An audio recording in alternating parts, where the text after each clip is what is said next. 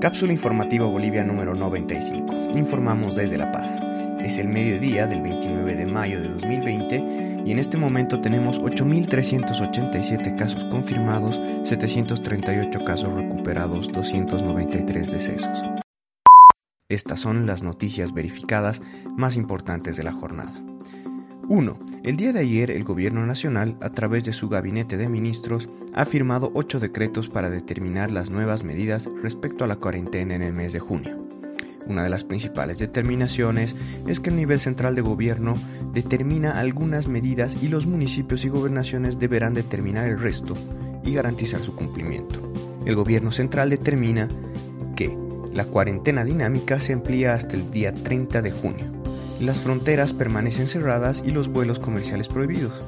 Actividades de educación, cultura y esparcimiento quedan suspendidas.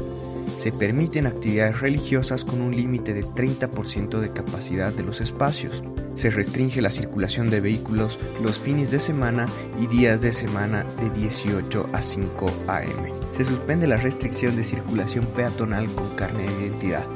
Los fines de semana los ciudadanos pueden circular a pie o bicicleta únicamente, de 6 de la mañana a 2 de la tarde, en un radio de 500 metros alrededor de sus casas. El horario laboral será continuo y el Ministerio de Trabajo normará el sector público.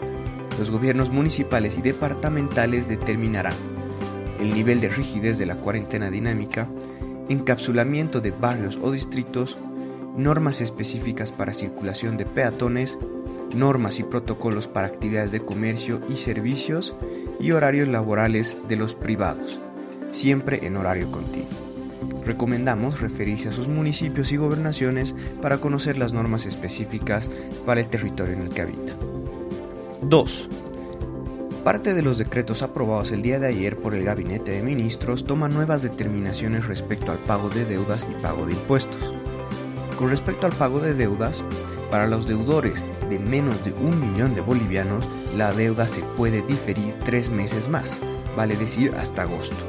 Para los deudores de más de un millón de bolivianos, pueden solicitar a su banco un diferimiento y el banco toma una determinación después de la evaluación de cada caso. Caso contrario, el pago de la deuda se reactiva el mes de junio personas asalariadas no podrán acceder a una ampliación de diferimiento de pago. Personas que han sufrido despido o que no reciben su salario por la cuarentena deberán demostrarlo y solicitar al banco la ampliación del diferimiento. Todas las modalidades de diferimiento, refinanciamiento y reprogramaciones acordadas en los contratos de préstamos podrán ser modificadas en la medida que beneficien a los prestatarios. Con respecto al pago de impuestos, se difiere el pago de IUE por 60 días más, hasta el 31 de julio, para todos los que no son grandes o principales contribuyentes, gracos o pricos. Hoy gracos y pricos deberán hacer el pago de IUE por lo menos en 50%. El otro 50% puede ser diferido hasta en 60 días más. 3. El país surcoreano, que ha sido referente mundial en la lucha contra el COVID-19, ha vuelto a endurecer sus medidas de confinamiento ante un repunte de contagios en dicha nación. El 6 de mayo ya se habían ablandado las medidas asumidas por este territorio, sin embargo, al aparecer 79 nuevos contagios, han impulsado la retoma de algunas medidas rígidas de seguridad. Las autoridades han identificado dónde ocurrieron 69 de estos casos y por eso han decidido ampliar las medidas en la zona metropolitana de Seúl. A finales de febrero, Corea era el país más golpeado por el virus en el mundo y ahora ya se ha recuperado en gran medida. Esta nación ya había abierto parques, museos y galerías, pero las volverá a cerrar dos semanas como medida de precaución. Muchas gracias por escuchar. Por favor, cuídense y cuiden de los demás, tomando las medidas de precaución necesarias definidas por nuestras autoridades.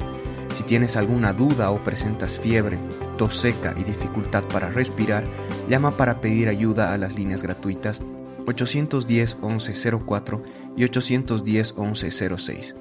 No olviden revisar la página web boliviasegura.gov.bo para obtener información oficial al respecto del estado de la pandemia en Bolivia como también nuestra página web cápsulainfobo.com para acceder al resto de los episodios de este podcast. Luchemos contra la desinformación y apoyándonos entre todos saldremos de esta situación.